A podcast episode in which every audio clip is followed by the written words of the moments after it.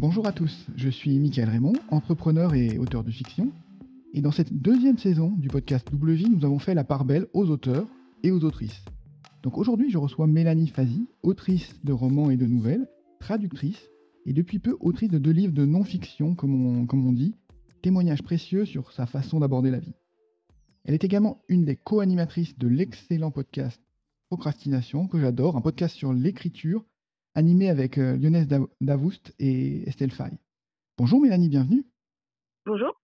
Donc je, suis vraiment ravi de pouvoir échanger avec toi parce que je dois dire que la, nouvelle est un de mes genres, enfin un de mes formats favoris. Et, je me régale avec tes, recueils de nouvelles. Donc euh, j'adore la concision du format, euh, l'adrénaline, l'anticipation, coup de poing qu'on s'attend parfois à recevoir. Et voilà, je suis euh, un peu admiratif de ton style euh, ciselé et, de ta manière d'amener la, chute et de ta concision. Donc vraiment, merci d'être d'être venu euh, échanger avec moi. Ça me fait, ça me fait très plaisir. Merci pour l'invitation. Donc avant, avant de parler de tes textes, il y a, y a, une question que, que, j'aime poser parce que souvent, c'est n'est pas une évidence. Comment on se retrouve à écrire des, des textes, des, des, nouvelles, des romans? Comment, comment est-ce que toi, tu as commencé? Comment tu as osé te lancer là-dedans, dans cette aventure euh, Pour moi, la question se pose pas tellement comme ça. C'est que j'ai, alors j'ai commencé à écrire vraiment sérieusement vers 17 ans, mais la pulsion d'écriture et de création, elle est là depuis l'enfance. En fait, je me rappelle pas d'un moment où j'ai pas été fascinée par le. C'était pas nécessairement l'écriture au départ, mais la création sous toutes ses formes, le dessin ou autre. Euh, j'ai toujours euh, inventé des petites histoires depuis l'enfance. J'ai eu des périodes où j'écrivais et des périodes où je dessinais plutôt. Et je crois que c'est vers 17 ans, je lisais, j'étais une énorme lectrice, et vers 17 ans, j'ai commencé à lire des nouvelles fantastiques. Et à ce moment-là, je lisais notamment les, anthologies euh, Territoire de l'inquiétude chez De Noël. Et j'ai eu envie de m'essayer à la nouvelle fantastique. Et euh, une fois que j'ai mis le doigt dans euh, cet engrenage-là, en fait, j'ai continué de manière plus sérieuse. Donc pour moi c'est en deux temps. Ça vient vraiment sérieusement vers 17 ans mais euh, il y a eu euh, l'intérêt pour l'écriture remonte vraiment à, à l'enfance. En plus, je fais partie d'un. Je sais qu'il y a ça chez beaucoup d'auteurs. J'ai appris à lire et à écrire. Euh, bon, peut-être pas toute seule. J'ai été aidée par la famille, mais j'ai pas appris à l'école. J'ai appris avant l'école. Donc oui, tu étais déjà fascinée très tôt par les textes. Voilà, il y a quelque chose vraiment dans le, la, la, lecture et l'écriture qui m'a fascinée depuis toute petite. Mmh. Oui, il y a une, aussi souvent une ouais, quand tu as, une capacité d'imagination, ça te captive, euh, les histoires te captivent immédiatement. Quoi. Bah, complètement, mais euh, je pense qu'il y a eu vraiment. J'ai mis longtemps à trouver le format, mais par contre, d'aussi loin que je me rappelle, il y a cette envie de créer quelque chose et la fascination pour l'idée qu'on puisse fabriquer, que ce soit. Euh, que ce soit une bande dessinée, que ce soit de la musique, que ce soit un livre, la fascination sur le fait que qu'une personne puisse fabriquer quelque chose comme ça. J'ai mis longtemps à trouver le format qui était adéquat pour moi. Tu dis que tu as été, euh, comment dire, fasciné, enfin, par le par le fantastique. C'est pas forcément le la porte d'entrée la plus la plus simple. Qu'est-ce qui t'a euh, attiré ou séduit dans le dans le genre?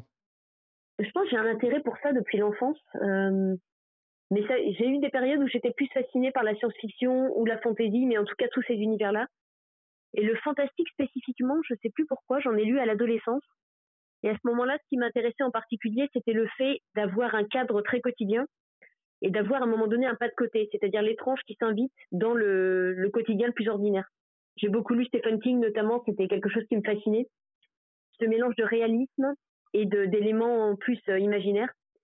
Mais j'ai eu des périodes où j'étais plus intéressée par les mondes, euh, les mondes imaginaires en tout cas. Je pense que l'intérêt pour les mondes fantastiques remonte vraiment au dessin animé, à l'enfance, aux livres euh, d'enfance. Ça a toujours été là.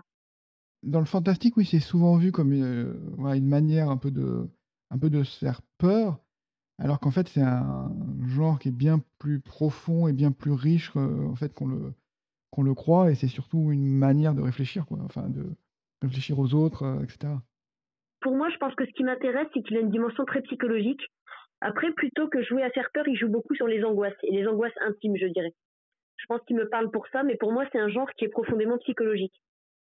Et je m'aperçois de plus en plus maintenant que j'ai un peu de recul sur mon parcours que j'ai un intérêt depuis très très longtemps pour euh, tout ce qui touche à la psychologie, essayer de comprendre comment fonctionnent euh, comment fonctionnent les gens et euh, une littérature qui soit vraiment plus axée sur les personnages que sur le, la création d'univers. Mmh. qui pour moi est pas tellement quelque chose qui. Bah, je vais pas dire que ça m'intéresse pas. Par exemple, j'adore en traduction. Je traduis Brandon Sanderson et je suis fascinée par ce qu'il fait en création d'univers. Mais pour moi-même, ça ne m'intéresse pas dans ma propre écriture. Ce, sont vraiment les personnages.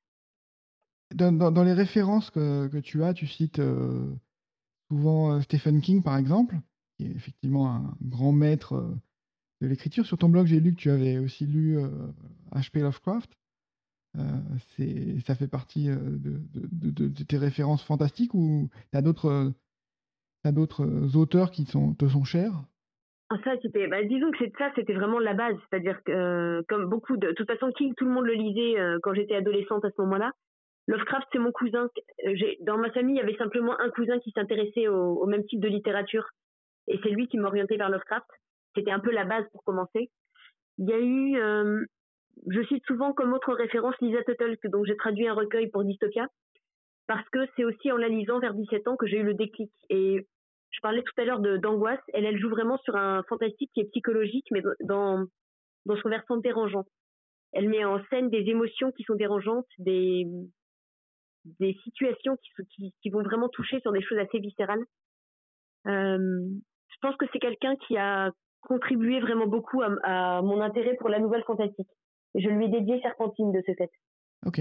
Bah écoute, moi j'ai lu un seul ouvrage, c'était celle qu'elle a éco-écrit avec euh, George Martin. Oui. Euh, Elle qui chevauche les tempêtes, qui est magnifique. Mais j'ai pas lu ces, nouvelles fantastiques, donc euh, je vais, je vais me, jeter dessus. Est-ce que dans, dans, le genre fantastique, est-ce que, est-ce que moi, une personne, une autrice que j'apprécie beaucoup, c'est Shirley Jackson. Est-ce que toi, tu, connais Est-ce que alors Shirley Jackson, elle me pose problème parce que je sais que c'est, je sais qu'elle est considérée comme une référence absolue et je sais qu'elle est très importante pour l'histoire du genre. Mais j'ai essayé de la lire plusieurs fois et à part sa nouvelle La Loterie qui m'a vraiment beaucoup marqué, je je suis pas entrée dedans. Et qui me ce qui m'interpelle, c'est que je n'ai pas du tout aimé Maison hantée, alors que je suis une fan absolue du film La Maison du Diable, qui en est une adaptation. J'ai adoré aussi la série The Haunting of Hill House, qui en est vaguement inspirée. Mais le, le roman, je n'ai pas réussi à entrer dedans et c'est une grande frustration. Et j'ai essayé, nous avons toujours habité le château, pareil, je, je reste en dehors. Et ça me frustre parce que j'aimerais comprendre en fait. Je sais qu'elle est très importante et j'aimerais comprendre, mais je n'y arrive pas. Mais c'est vrai que le roman est très froid. Enfin, la, maison hantée, euh, voilà, c'est même, ouais, c'est presque surréaliste plus que fantastique en fait. il y avait quelque chose de plus léger aussi dans les dialogues notamment. Moi, ce qui m'a, enfin moi, ce que j'en ai compris, c'est que c'est c'est presque le, le, roman qui est hanté parce que une, fois que j'ai lu, effectivement, tu, je, je, ne comprenais pas nécessairement tous les comment tout s'imbriquait et, j'y repensais, euh, j'y repensais sans cesse en fait pour essayer de comprendre et je me suis dit ouais en fait c'est presque le roman qui est hanté qui nous qui nous ramène, qui nous qui nous attire régulièrement à lui. Donc voilà, c'était une, des interprétations que j'avais. Mais moi je me suis celui-là je suis vraiment pas rentrée dedans du tout et j'ai aucune sensation. Je suis intriguée par euh, Nous avons toujours habité le château parce qu'en fait je l'ai lu euh, sans savoir de quoi parlait le livre et à la limite mon intérêt pour l'histoire n'est apparu tout à la fin une fois qu'on comprend ce qui s'est passé. Donc peut-être que celui-là, il faudrait que je le retente avec la compréhension de ce que je suis en train de lire.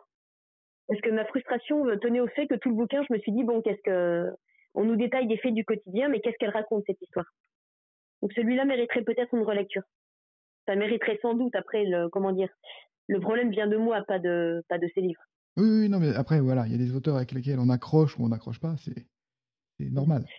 il y a eu un autre auteur, je pense, dans mon parcours qui a été important, qui est Graham Joyce et d'autant plus que j'ai été amenée à le traduire. Mais il y a eu quelques-uns de ces romans qui sont vraiment dans le type de fantastique que j'aime, c'est-à-dire où le, alors soit ça peut être un versant angoissant comme en attendant l'orage, soit plus léger comme ligne de vie, mais quelque chose où le fantastique euh, intervient de manière très très légère dans dans le dans le récit.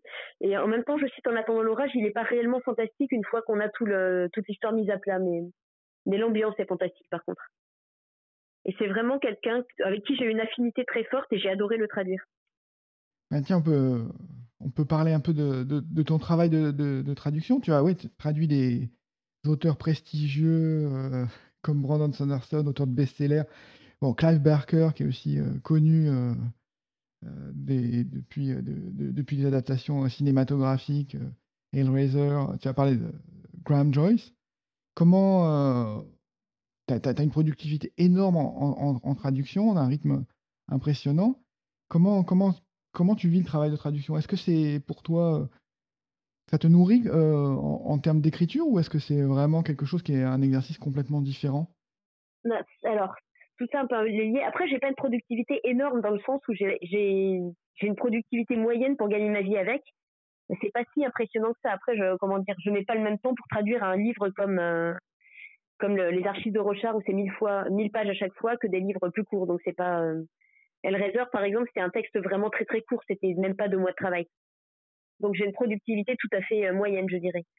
Alors après, euh, tout ça un peu imbriqué, je dirais que la traduction, je la considère à la fois comme mon travail alimentaire, puisque je gagne ma vie avec ça et pas du tout avec l'écriture. Mais c'est un soulagement de ne pas avoir à créer tout le temps. Moi, je voudrais pas écrire à temps plein.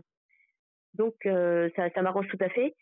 Après, je pense que les deux s'entretiennent dans le sens où c'est un travail, euh, c'est un travail comme sur l'écriture, sans avoir à créer. Je, je, dis souvent que je fais mes gammes au quotidien. Mmh, oui.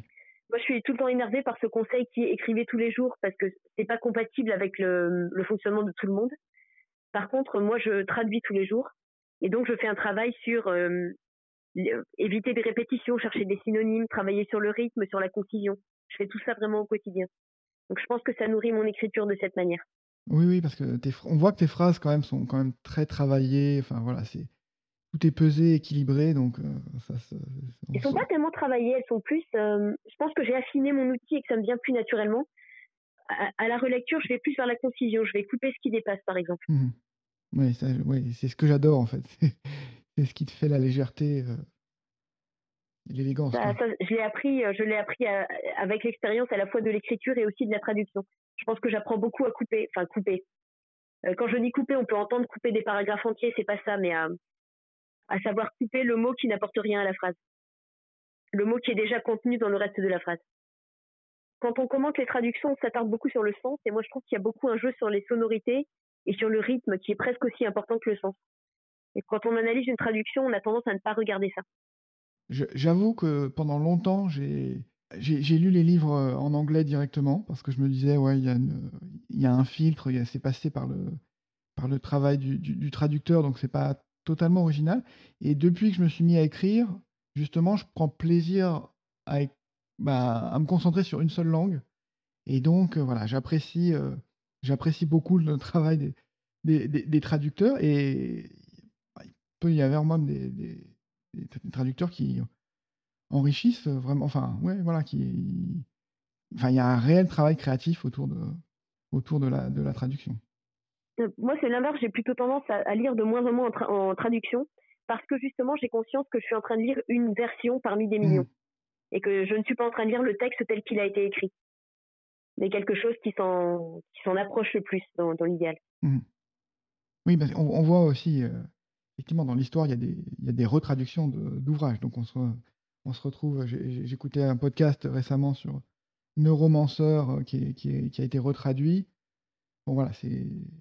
Il y, a des mots qui ont changé. Euh, je crois que c'était conurbation qui, était un peu lourd dans, la traduction d'origine qui, a, changé, mais c'est vrai que ça, bon, voilà, il y, a, des versions. Quoi. il y a une chose qui me frappe d'ailleurs, c'est que je suis toujours intriguée. À chaque fois qu'il y a une retraduction d'un ouvrage célèbre, à quel point il y a des lecteurs pour monter au créneau et pour s'énerver de cette retraduction comme si pour eux la traduction d'origine était une version intouchable. Et j'ai beaucoup vu ça sur 1984 et sur Le Seigneur des Anneaux. Et j'arrive pas à comprendre qu'on puisse. Euh, pour moi, le principe d'une retraduction, c'est précisément de ne pas être la première version d'une retraduction, pardon. Hmm. Et je n'arrive pas à comprendre pourquoi certains lecteurs restent braqués sur une traduction et considèrent une nouvelle version comme une trahison. C'est quelque chose qui m'intrigue beaucoup, l'attachement qu'on peut avoir à une version. À l'inverse, tu as euh, des, des, nouvelles traductions qui sont mises en avant comme étant nouvelles traductions, donc sous-entendu peut-être langage plus moderne ou voilà rythme rythme un peu plus euh, plus euh, soutenu. Euh. C'est l'idée effectivement parce que pas mal de, toute façon aucune traduction est parfaite et certaines ont des problèmes. Je pense celle de Francis Ledoux pour le Seigneur des Anneaux par exemple avait un gros problème de de style littéraire et de rythme. Et ça m'agace un peu qu'on focalise tout le temps sur le, la traduction du nom des personnages quand, on parle de la retraduction et on ne parle pas tellement justement du rythme des poèmes, du rythme de la langue, des choses comme ça. Hmm. cette traduction-là, même à 11 ans, je me rendais compte que, certaines choses coinçaient. puisque je l'ai lu à 11 ans en français au départ. C'est intéressant de, aussi, de, parce qu'on a un peu la même polémique, on va avoir sur les pièces de Molière qu'on a eu récemment, en fait, sur le fait de l'adapter, de, de, de, simplifier le. Bah, après, oui, pardon, je, je coupe. Je suis pas sûre que ce soit ça la question. C'est qu'en fait, dans certains cas, après, je vais dire des bêtises parce qu'il m'a semblé que c'était le cas pour 1984, mais je n'ai pas regardé d'assez près pour en être sûre. Il y a aussi qu'en français, on a beaucoup un complexe entre guillemets de la belle langue et que parfois, au lieu d'essayer de rendre l'immédiateté d'un texte anglais, on a souvent tendance à faire des fioritures et à les rajouter. Et de ce fait, quand il y a une retraduction, les gens vont penser qu'on simplifie pour moderniser, alors que simplement on se rapproche de ce qu'était le texte au départ. Mmh, et je suis assez énervée par cette, cet amalgame qu'il y a dans l'esprit des gens de, euh, comment dire, simplifier comme si on voulait euh, supprimer la difficulté, alors que souvent le problème venait du fait qu'on avait rajouté au contraire des fioritures. Mmh, oui, bien sûr. Mais oui, et en particulier pour Molière, voilà, c'était déjà une langue euh, qui était, qui était un peu modernisée parce que le, le français de l'époque n'est pas très compréhensible aujourd'hui. Donc voilà, il y a déjà eu des, des adaptations, quoi, des, comment dire, des, des passerelles pour, pour, les, pour les générations. Et effectivement, c'est la traduction. je pense qu'il y a eu effectivement toute une époque où les traductions étaient peut-être alourdies l'intention de l'auteur d'origine, comme tu disais. Bah, c'est encore un peu souvent le cas dans certains textes qui ont un style très direct. c'est une des raisons pour lesquelles je lis plus tellement en traduction. Souvent, je, je sens que le registre n'est pas le bon. Je dirais que la différence avec la problématique de Molière, c'est qu'en traduction, le but, c'est pas de tendre, enfin comment dire, c'est pas de tendre vers un style particulier, c'est de tendre vers ce qui est le plus proche possible de l'intention de l'auteur. Et parfois, justement, certaines traductions s'en éloignent en voulant trop faire de la belle phrase. Mais une, bonne traduction pour moi, c'est celle qui restitue l'expérience de lecture de manière quasiment identique. Il y a, un vrai travail d'adaptation, même culturelle, on peut dire. Bah, ça, euh, ça, sont des questions qui se posent en cours de route. Oui, est-ce qu'on laisse les références telles quelles Est-ce qu'on les adapte euh? Mais pour ça, il n'y a pas une comment dire, il a pas une, euh, une philosophie globale de ça. C'est vraiment du cas par cas. Mmh, c'est vraiment le genre de choses qui se décident face au texte et face à un exemple particulier ou une citation particulière. Mmh. Ah, donc, tu es traductrice et c'est effectivement ton, ton, ton, activité principale. Tu as également, alors tu as, as fait des nouvelles, mais tu as fait des romans pendant. Tu as fait deux romans, je crois. Voilà. Après, tu, tu, tu es repassé à la nouvelle. J'ai eu l'impression que le, le, format percutant, la concision de la nouvelle te plaisait plus. Est-ce que c'est le cas Oui, mais en fait, je suis pas tellement repassée. Pour moi, c'est pas une question de passage au roman, c'est qu'à un moment donné, j'ai eu deux textes auxquels j'arrivais pas à donner forme, mais qui se sont développés, qui sont devenus des romans. Mmh mais moi, dans mon esprit, euh, bah, jusqu'à récemment, puisque ça fait quatre ans que j'en écris plus, dans mon esprit, j'écrivais des nouvelles par défaut, en fait. C'était vraiment mon format. Le roman, il s'est prouvé que, que des textes sont tendus vers ça. Après, je dois, je dois dire que au début des années 2000, quand j'ai commencé à publier des nouvelles, tout le monde me disait il faudrait que tu passes au roman pour être prise au sérieux. Et un peu par esprit de contradiction, je refusais de le faire. Donc au départ, si ça n'avait tenu qu'à moi, je, enfin, je, n'aurais continué avec la nouvelle. Mmh non, je dis si ça n'avait tenu qu'à moi, en plus c'est pas vrai puisque ce sont des textes qui ont qui ont tendu vers ça. Mais ça a été deux expériences et euh, je suis pas. ce qui se passe, c'est que je suis pas forcément à l'aise avec. J'ai pas forcément eu envie de recommencer. J'ai pas eu de meilleurs retours sur ça. J'ai plutôt même eu de moins bons retours de lecture sur mes romans que sur mes nouvelles. Et euh, argument aussi euh, qu'on avance, ça s'est pas vendu plus que mes nouvelles, puisque le l'argument avancé en faveur du roman, c'est souvent que les lecteurs n'aiment pas les nouvelles et que donc on, on vendra plus un roman. Ce qui dans mon cas n'est pas vrai, puisque mon livre le plus vendu, c'est mon recueil Serpentine. Donc j'ai pas eu envie de recommencer, en fait, vraiment pas. Avec le recul, je m'aperçois que je les assume moins. Ce sont pas des livres que j'ai envie de mettre en avant comme mes recueils. Ben oui, enfin, Serpentine, euh, que j'ai lu récemment, euh, est vraiment euh, magnifique. Quoi. Je, je, comprends qu'il est, il est plus, il est séduit parce qu'il est, il est, il est vraiment très beau. Quoi. C'est le livre dont on me reparle le plus. Je sais pas pourquoi celui-là en particulier. C'est, c'est vraiment un livre qui, qui vit sa vie tout seul pratiquement, si je peux dire. Oui, mais en plus, tu as tu as mis des styles, euh, extrêmement, euh, différents dedans. Enfin, c'est voilà, c'est un recueil, euh, qui qui montre tout l'étendue de ta palette avec, le texte sur Circé, Serpentine, on voit bien ton écriture un peu, voilà, riche et poétique qui se déploie dedans. Je pense que ça tient c'est une c'est une époque où j'expérimentais pas mal, je pense. Ça correspond les textes écrits au début des années 2000 quand je commençais à publier et que je soumettais beaucoup pour des appels à texte. Et c'est un moment où j'essayais un peu, je, me cherchais pas mal, je pense.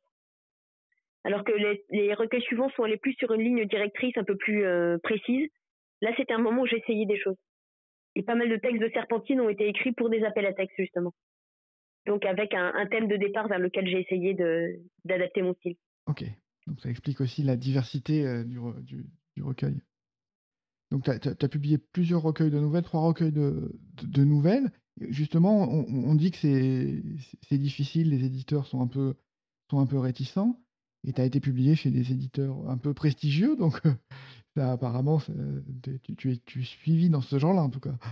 Il y a eu un concours de circonstances, c'est que en fait, il y a eu une rencontre vraiment qui a précipité ça. Je ne sais pas ce qu'aurait été mon parcours autrement, qui a été euh, Léa des éditions de l'Oxymore, qui était elle-même écrivaine et donc éditrice chez l'Oxymore, où elle mettait beaucoup en avant les jeunes auteurs francophones. Et à un moment donné, elle a créé une collection qui s'appelait Épreuve et qui était spécifiquement destinée à des recueils de nouvelles de jeunes auteurs. Et comme j'avais déjà un peu travaillé avec l'Oxymore, je fais partie des personnes qu'elle a contactées pour ça. Il y a eu aussi Léo Henry, notamment, qui a publié son premier recueil. Et c'était vraiment une occasion euh, extraordinaire, puisqu'à l'époque, tout le monde me disait que c'était très difficile de percer avec un recueil, surtout en étant un jeune auteur. Et je ne sais pas du tout ce qui se serait passé autrement. Donc ensuite, quand, euh, quand, elle, quand l'Oxymore malheureusement a dû faire faillite, j'avais commencé à publier chez Bragelonne, qui de ce fait a repris Serpentine, lui a donné une nouvelle vie. Mhm. Donc ça s'est fait comme ça. Mais le, le, départ, je dois vraiment rendre hommage à Léa Siol et à l'Oxymore, c'est vraiment grâce à eux. Et on, je me rends compte avec le recul, énormément d'auteurs qui comptent actuellement ont commencé. Euh, je pense à des, auteurs comme euh, Luvan, comme Justine Yogré, par exemple, ont publié leur premier texte sur Oxymore. Ça a été vraiment une écurie incroyable à l'époque.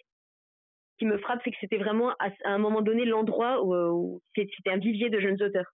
Et il y avait une volonté vraiment délibérée de donner une chance à non seulement à des jeunes auteurs, mais à des jeunes auteurs nouvellistes, ce qui n'est vraiment pas quelque chose de courant. On avait parlé un peu avec Lionel Davous du milieu de l'imaginaire en France, des salons type Imaginal, euh, etc.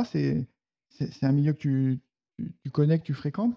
Comment, tu évolues par rapport à ça bah, C'est un milieu, oui, je suis depuis, euh, depuis 20 ans maintenant, donc c'est, euh, je considère que c'est la famille. Mmh Après, c'est vrai que j'ai, c'est un milieu où j'ai vu énormément de choses se faire puis se défaire, des éditeurs qui apparaissent, disparaissent, des gens qui arrivent, etc.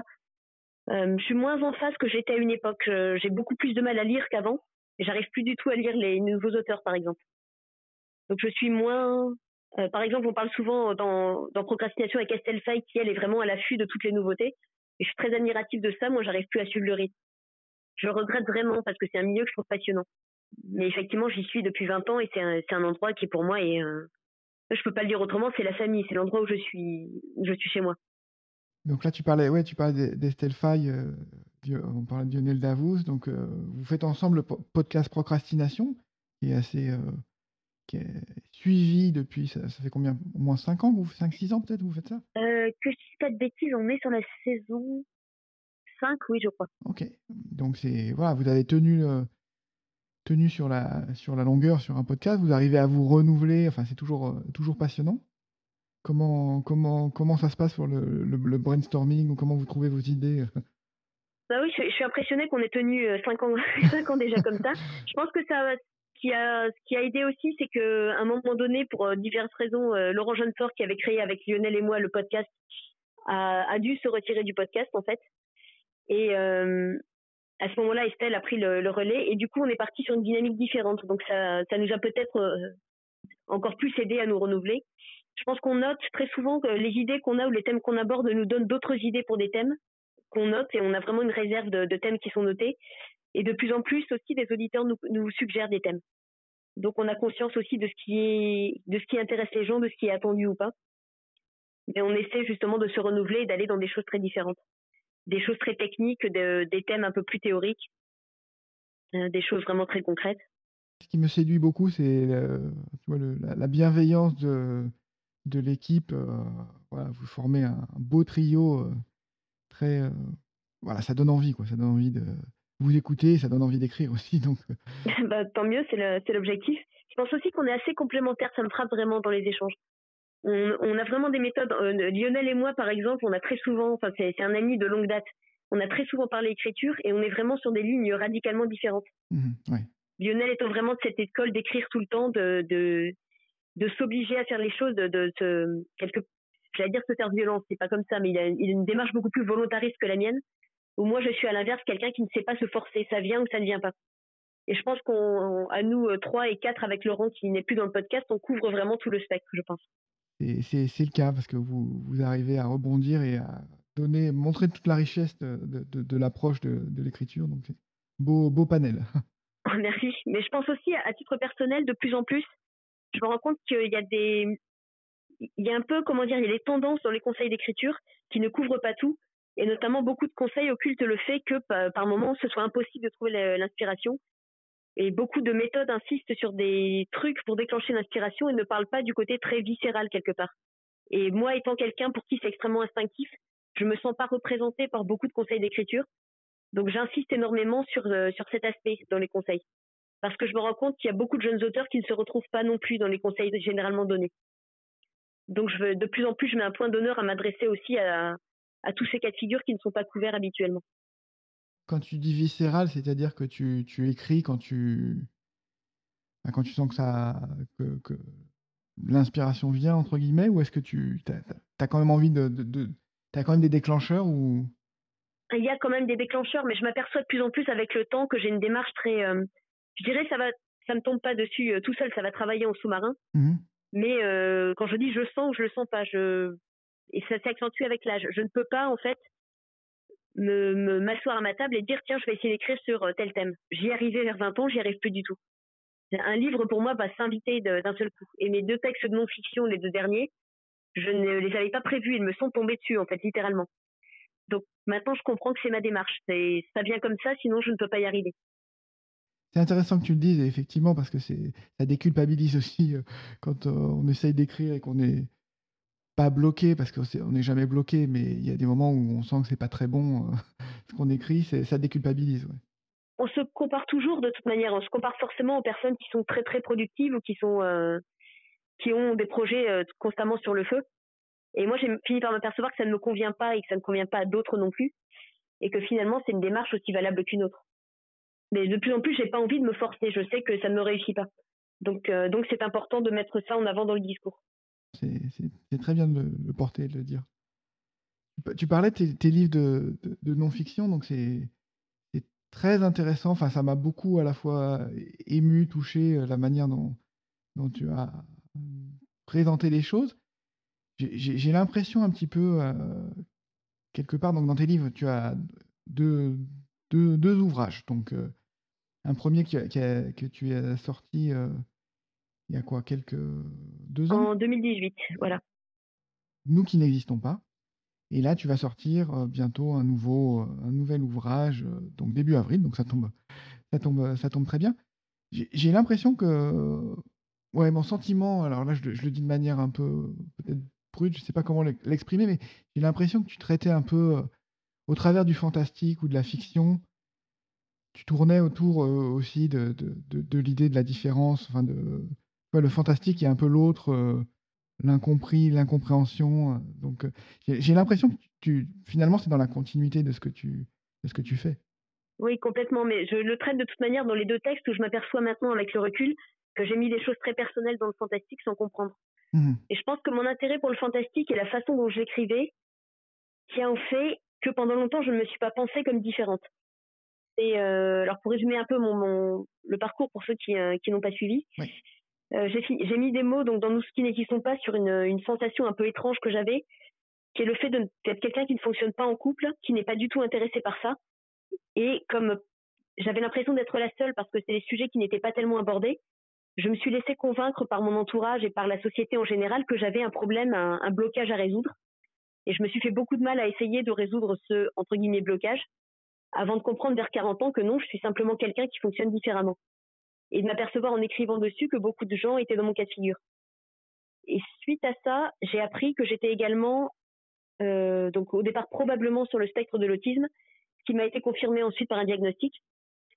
Et quand j'ai eu tous ces éléments, ça a mis des mots finalement sur des sentiments que j'avais depuis toujours, mais qui étaient tellement flous que je n'avais même pas de mots pour ces sentiments. Et c'est ce sentiment que, les choses fonctionnent pas comme on me dit qu'elles ne fonctionnent de manière générale que je suis en décalage et je ne comprends pas pourquoi en fait. Je ne comprends pas pourquoi je n'arrive pas à m'intégrer dans le monde malgré mes efforts, on va dire en schématisant. Et je pense que cette espèce d'étrangeté du monde se ressent dans ce que j'écrivais en fantastique. C'est vraiment ça, le monde est étrange, le monde est incompréhensible, mais le monde me dit que c'est moi qui suis incompréhensible. Il y a une espèce d'incapacité à, à être dans le monde et à le rejoindre et à lui parler. Mais jusqu'à 40 ans et plus, je n'avais absolument pas de mots à mettre sur ça. Il y avait des angoisses diffuses, je dirais. Et maintenant, quand je relis mes textes de fantastique, effectivement, ils parlaient de ça. Mais pendant très longtemps, je ne me suis pas pensée comme différente je me suis pensée comme quelqu'un qui, avait des, des problèmes pour euh, dans ses relations avec les autres ou des choses comme ça, quelqu'un qui ne maîtrisait pas ses émotions, mais je ne me pensais pas comme différente fondamentalement. J'avais une vision très négative de moi comme étant quelqu'un qui ne faisait pas d'efforts peut-être ou des choses comme ça. Hmm. Mais je pense que je le sentais intuitivement. Je pense que depuis toujours, je sais qu'il y a euh, quelque chose qui n'avait pas de mots jusqu'à récemment.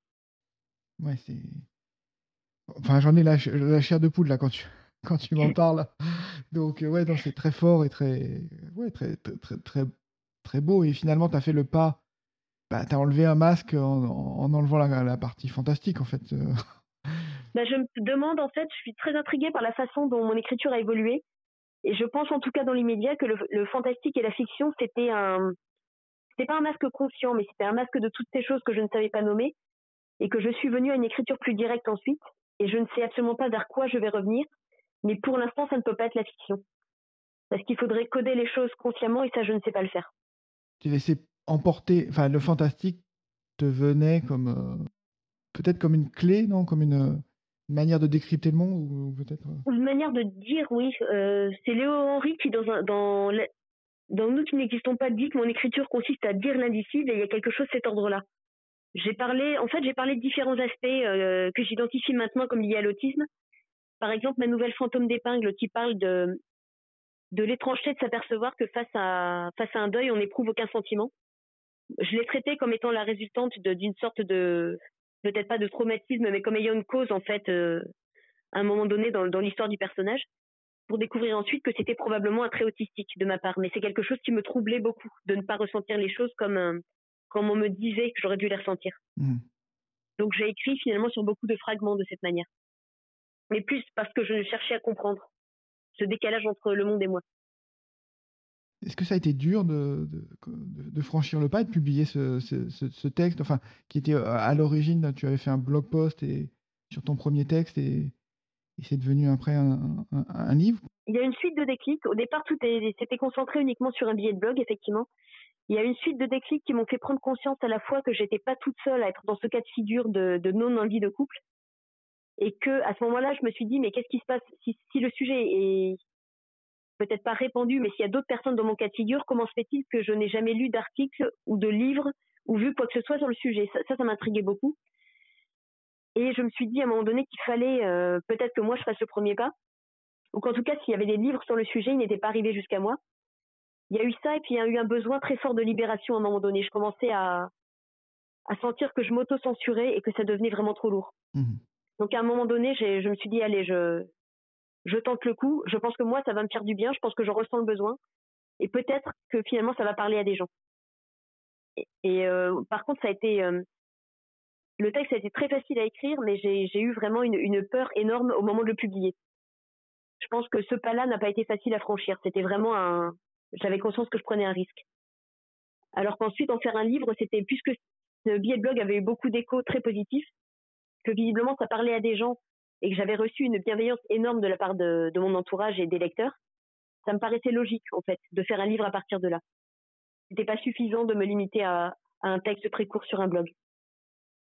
Et là, il y avait, il y avait vraiment l'optique de m'adresser à d'autres personnes. Est-ce que tu as des retours de ça a aidé des gens? Ben, J'en ai beaucoup, c'est-à-dire c'est pas un livre qui s'est vendu à des millions d'exemplaires, c'est un, une publication qui reste assez discrète, mais qui continue à vivre sa vie. Il y a vraiment du bouche à oreille autour beaucoup de personnes qui s'intéressent aux questions d'asexualité et à romantisme, puisque maintenant j'ai mis ces mots sur, sur tout ça, tombent sur ce livre à un moment donné. Les gens se le conseillent entre eux, ils se l'offrent, ils en parlent. Donc oui, je continue à avoir des messages de personnes qui s'y sont reconnues. Et beaucoup de personnes me disent que soit ça les a aidés dans leur réflexion sur leur propre cas, soit m'écrivent pour me remercier. Donc oui, c'est assez touchant. C'était c'est toujours un peu étrange. C'est-à-dire j'espérais que ça aiderait des gens, mais c'est différent quand ça se produit concrètement, quand on vient nous, nous le dire, en fait, que ça a eu un impact. Sur ton prochain ouvrage, donc, euh, où tu parles de, de, je crois, ton parcours euh, de, de, diagnostic, euh, comme tu dis, sur le, le, spectre de, l'autisme, comment. Voilà. Qu'est-ce que.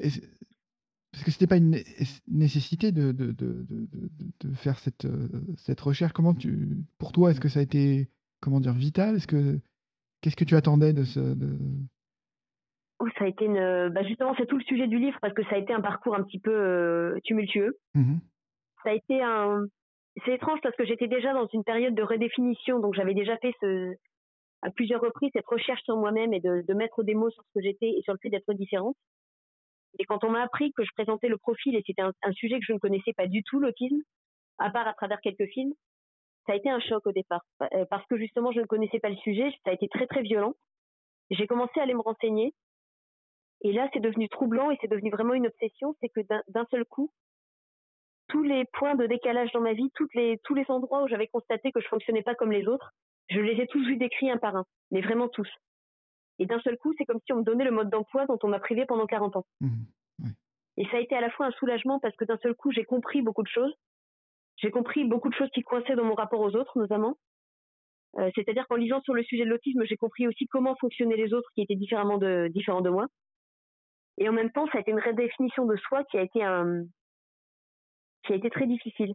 Et notamment parce qu'il y a une part de handicap euh, qui est liée à l'autisme. Euh, ce qu'il faut savoir, c'est que dans mon parcours, il y a un, avant-après qui est un burn-out que j'ai fait en 2014, après lequel j'ai perdu des capacités. Euh, j'ai une fatigue chronique notamment qui s'est installée qui me complique beaucoup les choses. Et par exemple, je, euh, je fatigue beaucoup au contact des autres et beaucoup plus vite qu'avant.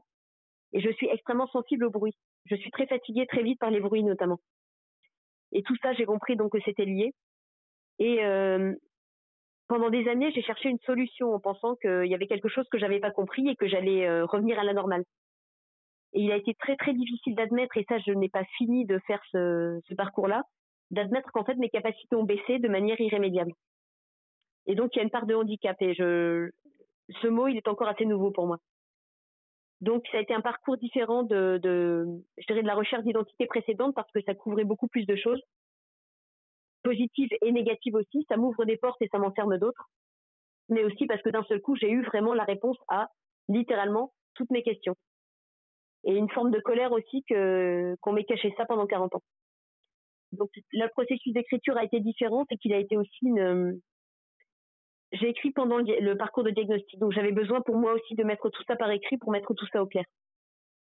Ça a été un parcours plus complexe, très enrichissant, très euh, violent aussi. Et, de la même manière, je me suis rendu compte que beaucoup de monde autour de moi, beaucoup de gens sont en questionnement eux-mêmes. On commence à se rendre compte que c'est pas quelque chose de très minoritaire comme on le pensait. Et ça, c'est extrêmement troublant aussi. Oui, tu, as presque commencé une deuxième vie, presque. Quelque part, tu as une rupture et. Il y avait ça déjà avec le parcours, de, le parcours précédent. Euh, si ce n'est que je le percevais, euh, la, dernière phrase du livre précédent, c'était euh, J'ai 40 ans, ma vie peut commencer. Qui, qui donnait vraiment l'impression de libération que j'avais à ce moment-là. Sauf qu'avec l'autisme, je me suis aperçue que oui, elle commence, mais elle s'arrête en même temps de par cette part de handicap. Et ça, c'est quelque chose de, très compliqué à démêler. Euh, je n'ai plus les mêmes possibles que j'avais à 20 ans. Je ne les aurai plus. Euh, j'en ai d'autres, par contre.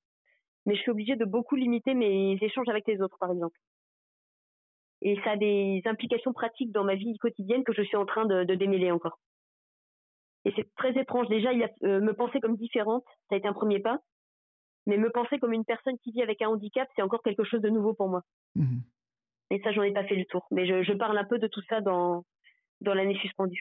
Ok, bah, que, je vais, que je vais lire à sa sortie parce que ouais, tu en parles, voilà.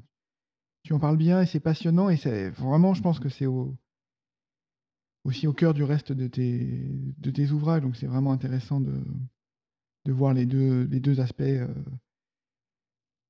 l'inconscient et le conscient, comment tu les, comment, tu les traites. Donc, c'est quelque chose de, de, passionnant, en fait. Il y a une chose qui m'a frappé aussi par, rapport à ça, c'est un petit aparté, mais j'ai découvert qu'en fait, L'autisme notamment est sous-diagnostiqué chez les femmes qui ont souvent, on va dire, des, des profils un peu plus discrets.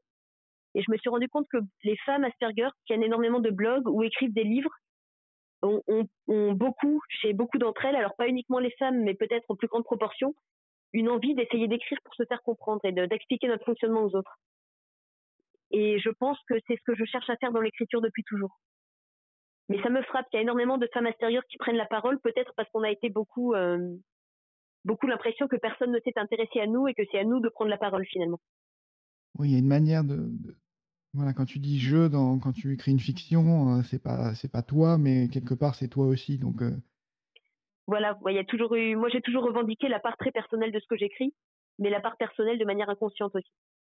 Oui, ça crée une distance, qui est ouais, qui est confortable au début, mais qui permet de faire passer des passer des messages aussi, Je sais même pas si c'était une recherche de distance, alors au tout début, à 20 ans, oui, je me mettais pas en avant comme maintenant, mais je pense que vraiment il y a une, une tentative de compréhension de ce qui se passe beaucoup plus.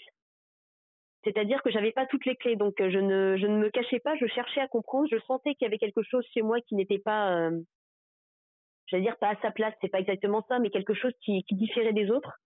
Il y avait une douleur très profonde liée à ça, et c'était plus une recherche de tâtonner autour de ça. Il n'y avait pas de mise à distance consciente. Je pense qu'au contraire, mon mes textes, certains de mes textes montrent euh, ce mal-être de manière assez transparente mais je n'avais pas de mots à mettre sur ce mal-être. Et dans Serpentine en particulier, c'est vraiment, il y a, y a, un malaise qui se fait. Et c'est ce qui fait la force euh, du, du, recueil. Je suis allée vers quelque chose de plus lumineux après, mais je pense à deux textes.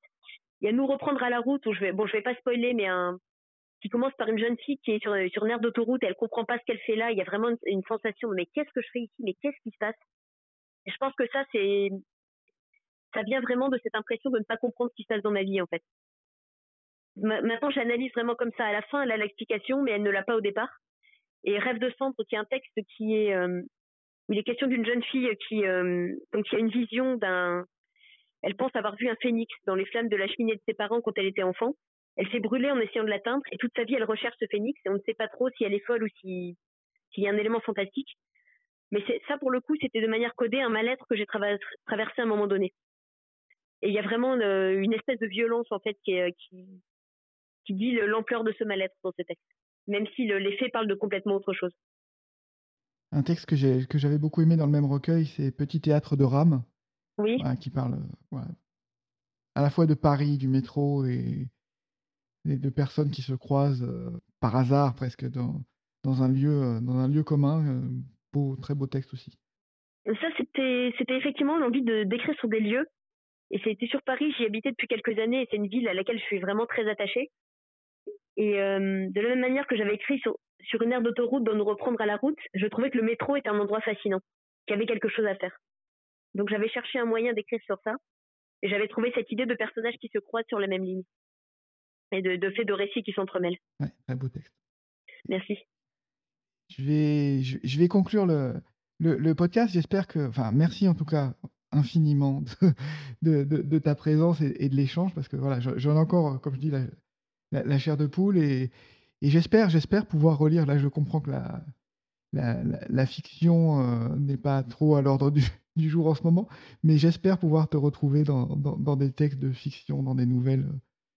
Euh, bientôt dans le, dans, le futur ben, J'espère, je ne sais, pas, je sais pas ce qui se passera, mais j'espère. Voilà, on verra ce que, ce que, ce que l'avenir nous réserve. En tout cas, je, te lirai avec plaisir aussi sur de, sur de la fiction si tu, si tu repars dans cette, euh, dans cette voie.